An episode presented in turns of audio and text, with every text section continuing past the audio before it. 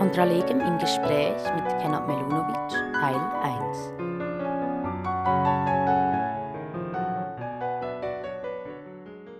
So, wir beginnen. Frau Bernet ist zwar nicht zufrieden, aber wir beginnen trotzdem. Ähm, heute sprechen wir über ein, ein bisschen dornvolles Thema und wir sprechen mit äh, Kenat Melunovic, ähm, Strafverteidiger in Aarau und nebenamtlicher Richter an verschiedenen Institutionen. Es geht im Wesentlichen um Artikel 222 Strafprozessordnung. In dieser Norm steht, die verhaftete Person kann entscheiden über die Anordnung, die Verlängerung und die Aufhebung der Untersuchungs- oder Sicherheitshaft bei der Beschwerdeinstanz anfechten. Das ist seit Inkrafttreten der StPO der Wortlaut. Drei Monate nach Inkrafttreten dieser Bestimmung hat das Bundesgericht gesagt, äh, die verhaftete Person, was könnte das heißen? Ah, einfach aus Fairness quasi, das kann ja nicht nur die verhaftete Person meinen, das meint auch die verhaftende Person, also insbesondere eben die Staatsanwaltschaft. Jetzt ist am 17. Juni 2022 die Strafprozessordnung noch einmal, also nicht noch einmal revidiert worden und im Rahmen dieser Revision wurde die Bestimmung geändert und heute heißt sie, einzig die verhaftete Person kann entscheiden über die Anordnung, Verlängerung und Aufhebung der Untersuchungs- oder Sicherhaft ähm, bei der Beschwerdeinstanz anfechten. Also es ist jetzt die Frage, der Text klarer, wie das Bundesgericht findet. Ähm, wir werden gleich sehen, darüber geht es. Wir sprechen nämlich über einen Fall, den ähm, Kenny hatte dein Fall.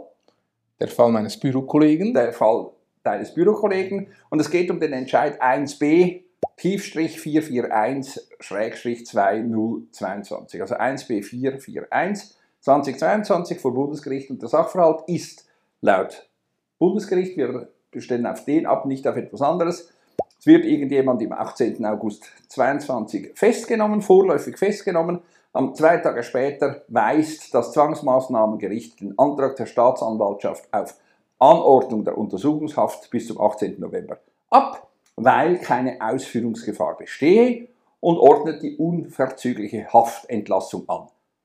Gegen das, basierend eben auf der Interpretation von Artikel 222 durch das Bundesgericht, gelangt die Staatsanwaltschaft, die ja eigentlich nach Gesetz das nicht tun könnte, an das Obergericht des Kantons Aargau, die Beschwerdekammer in Strafsachen.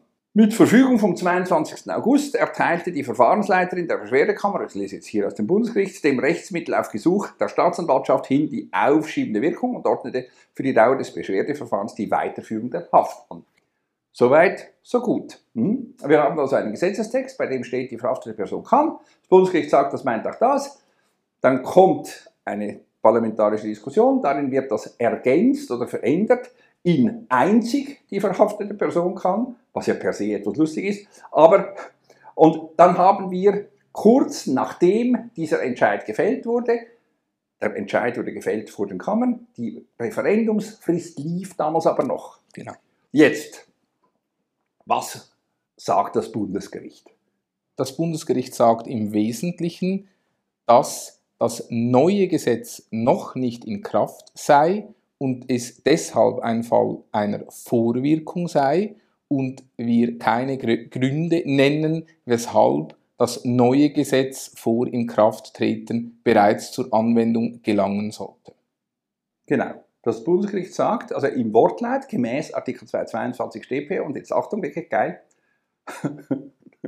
Delegata und nach dem nunmehr klaren Willen des Gesetzgebers, das war vorher offensichtlich nie klar, sei die Staatsanwaltschaft nicht zur Beschwerde gegen eine Haftentlassung legitimiert. Das Bundesgericht sagt also, jetzt ist das Gesetz, äh, äh, Gesetz klar, vorher war das nicht. Das ist das primäre Argument, oder? Genau. Das mit der Vorwirkung, das ist dann ein zweites Argument. Ja. Jetzt wäre meine erste Frage, wirklich, die verhaftete Person kann, steht in der einen Fassung, und in der anderen Fassung steht einzig die verhaftete Person kann. Ist das klarer? Meines Erachtens, meines Erachtens war die Fassung, die heute in Kraft ist, genauso klar. Denn wenn es nicht nur die verhaftete oder einzig die verhaftete Person hätte sein sollen, die solche Entscheide anfechten kann, dann wäre im Artikel 222 gestanden, wie in allen übrigens die Parteien können. Genau. Oder die Staatsanwaltschaft kann. Zum Beispiel. Ähm, das Lustige an der Geschichte ist effektiv, wenn ähm, ich sage, die Person X kann, dann wird die Bedeutung von was heißt die Person X ja nicht klarer, wenn ich sage, nur die Person X kann. Also wenn Person X meint auch Walfische oder Wale, politisch korrekt, ähm, Wale, Person X meint auch Wale, dann ist einzig Person X nicht klar, dass es nicht Das Wale meint oder etwas anderes ist. Habe ich das richtig verstanden? Genau, das meine ich auch. An dieser Stelle möchte ich äh, vielleicht aber doch erwähnen, dass ich den Entscheid, die Staatsanwaltschaft ebenfalls zur Beschwerde zuzulassen, insofern nachvollziehen kann, als äh, dass es sich hier tatsächlich um einen Einzelfall handelt, in welchem nur die verhaftete Person äh, die Beschwerde erheben können soll. Ich meine aber, wie du es auch gesagt hast, dass der Wortlaut hier derart klar ist, bereits der heute geltende, nämlich die verhaftete Person, dass dieser Wortlaut, und wenn wir es mit Wortlauten zu tun haben wollen, dann ist dieser Wortlaut mehr als klar, dass niemand anders außer die verhaftete Person eine Beschwerde Genau. einreichen kann. Die zentrale Frage wäre dann, was ist genau die verhaftete Person? Und das könnte man dann mit einer ähm, sprachphilosophischen Perspektive sagen, das ergibt sich aus dem Grauch, was die verhaftete Person meint. Vielleicht meint die verhaftete Person eben auch den Papst oder die Strafverteidiger oder was weiß ich, den Bundesrat. Kann alles sein. Was aber sprachlogisch eben nicht möglich ist, meines Erachtens ist, dass die verhaftete Person diejenige Person meint, die sie verhaftet. Also wenn ich eine Unterscheidung habe zwischen verhaftend und verhaftet, dann kann das eine nicht das andere meinen, weil sonst die Differenz nicht mehr existiert.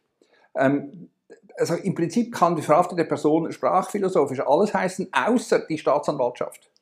Genau, und was wir hier auch noch bemerken dürfen, ist, dass der Terminus verhaftete Person sonst nirgends vorkommt. Genau. Also der Terminus oder die Parteien im Strafverfahren sind die beschuldigte Person Genau.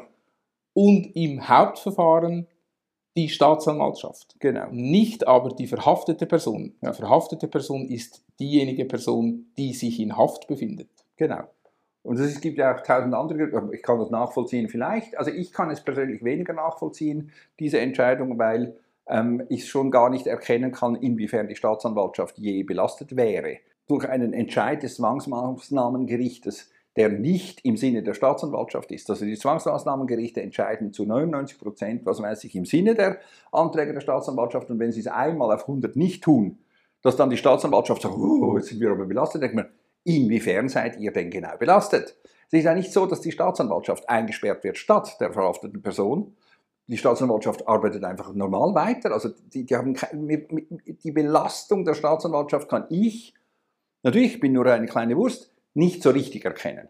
Ja, ich glaube auch, dass wir natürlich unterscheiden müssen zwischen dem faktischen Inhaftsein, also quasi den Nachteil, den die natürliche Person erfährt, indem sie der Freiheit entzogen ist, und dem Nachteil der Rechtsposition der Staatsanwaltschaft. Also ich verstehe natürlich, dass die Staatsanwaltschaft, wenn sie das Recht hat, jemanden zu inhaftieren oder den Antrag zu stellen und das zu begründen, natürlich im rechtlichen Sinne beschwert ist, wenn diesem Antrag, warum auch immer, nicht stattgegeben wird. Also sie hat sicherlich ein, einen rechtlichen Nachteil. Ja, aber sie hat ja auch einen Vorteil insofern, als dass sie nur die Personen verhaften kann. Sie wird ja nie verhaftet. Das ist klar. Also das ist ja von Anfang an asynchron aufgebaut. Ja, Da und da sind wir auf einem anderen Feld. Also Also, das das ist einfach- Asynchrone ist klar. Oder? Also nur, nur, dass es einfach, mir scheint das immer so, wir müssen symmetrisch und das sage ich, es ist nicht symmetrisch aufgebaut. Die Staatsanwaltschaft will und darf Personen verhaften. Umgekehrt ist das nicht zutreffend. Ich glaube, der springende Punkt, vielleicht möchtest du auch auf den hinaus, ähm, ich glaube, der springende Punkt ist der, wenn man die Staatsanwaltschaft zur Beschwerde zulässt, gegen Entscheide des Zwangsmaßnahmengerichts und das dazu führt, dass faktisch ein Entlassen gar nicht möglich ist, wie es in der Praxis der Fall war, werden die Zwangsmaßnahmengerichte eo ipso völlig irrelevant. Genau, Das eliminiert. Zwangsmaßnahmengericht wird aufgehoben in seiner Wirksamkeit. Genau.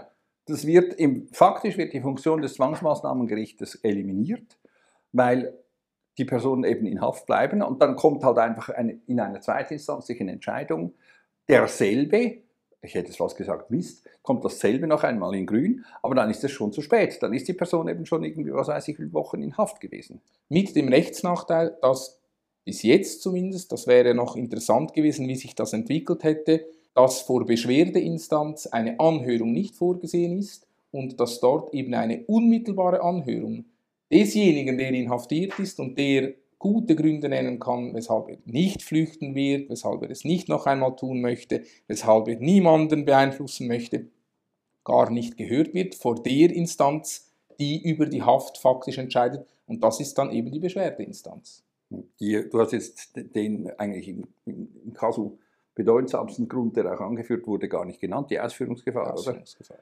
Ähm, Ausführungsgefahr ist so, ich habe immer den Eindruck, ein bisschen tut er das möglicherweise. Es ist ja nicht Wiederholungsgefahr, es ist einfach, irgendein Typ hat irgendetwas gesagt und dann sagt man, uh. Aber das ist schon ein bisschen Kaffeesatzlesen, oder? Ja, das ist Kaffeesatzlesen und ich meine, wenn du das schon ansprichst, dann auch bei der Wiederholungsgefahr. Das Bundesgericht hat ja vor einiger Zeit Ja. gesagt, dass die Wiederholungsgefahr selbst beim Ersttäter gegeben sein kann. Genau, Also er eben gar nicht erst wiederholt gehandelt haben muss genau. und hat damit eigentlich diese beiden Präventivhaftgründe egalisiert. Genau. Und äh, wie du es richtig sagst, beide Gründe, das ist äh, ein trauriges Kapitel meines Erachtens in der Praxis der Strafverteidigung, immer wieder zu sehen, dass bereits eine falsche Wortwahl akzentuierter wird es dann noch bei solchen Personen, die eigentlich eine andere Sprache sprechen, einen Klar. anderen Kulturkreis haben, einen völlig anderen Habitus, was, was äh, den Ausdruck äh, anbelangt haben, bei falschen Ausdrücken bereits in Haft kommen können, weil man die Sicherheit so hoch stellt und dann sagt, ja, es könnte sein, dass du etwas tust. Genau. Und damit sind wir natürlich im Kernbereich, also das ist ein ganz anderes Thema, darüber müssten wir wirklich separat mal reden. Sicherheit ist einfach kein Rechtsbegriff, weil grundsätzlich Sicherheit unbegrenzt ist, sie ist un Mhm. immer zu wenig.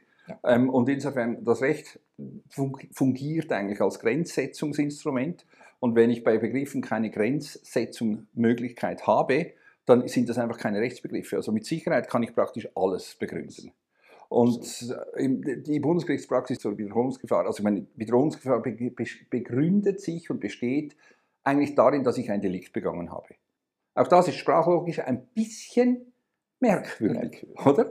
Ein bisschen. Das Problem dieser beiden Tatbestände ist dann auch, wie lange dauert denn die Untersuchungshaft und was mir, wenn wir schon bei den äh, Wortlautgrenzen und der Sprache sind, was wird denn untersucht? Also was ist es, das in der Zeit, in der die verhaftete Person sich denn, äh, in Haft befindet, denn untersucht wird? Also aus der Praxis kann ich sagen, was in der Regel passiert, es werden Gutachten gemacht darüber, Genau. wie gefährlich oder wie wahrscheinlich irgendetwas ist. Genau. Äh, In der Regel sind das Kurzgutachten und auf Basis eines Gesprächs von wenigen Minuten oder wenigen Genau. Stunden wird dann entschieden, er wird das machen oder er wird das nicht machen. Genau.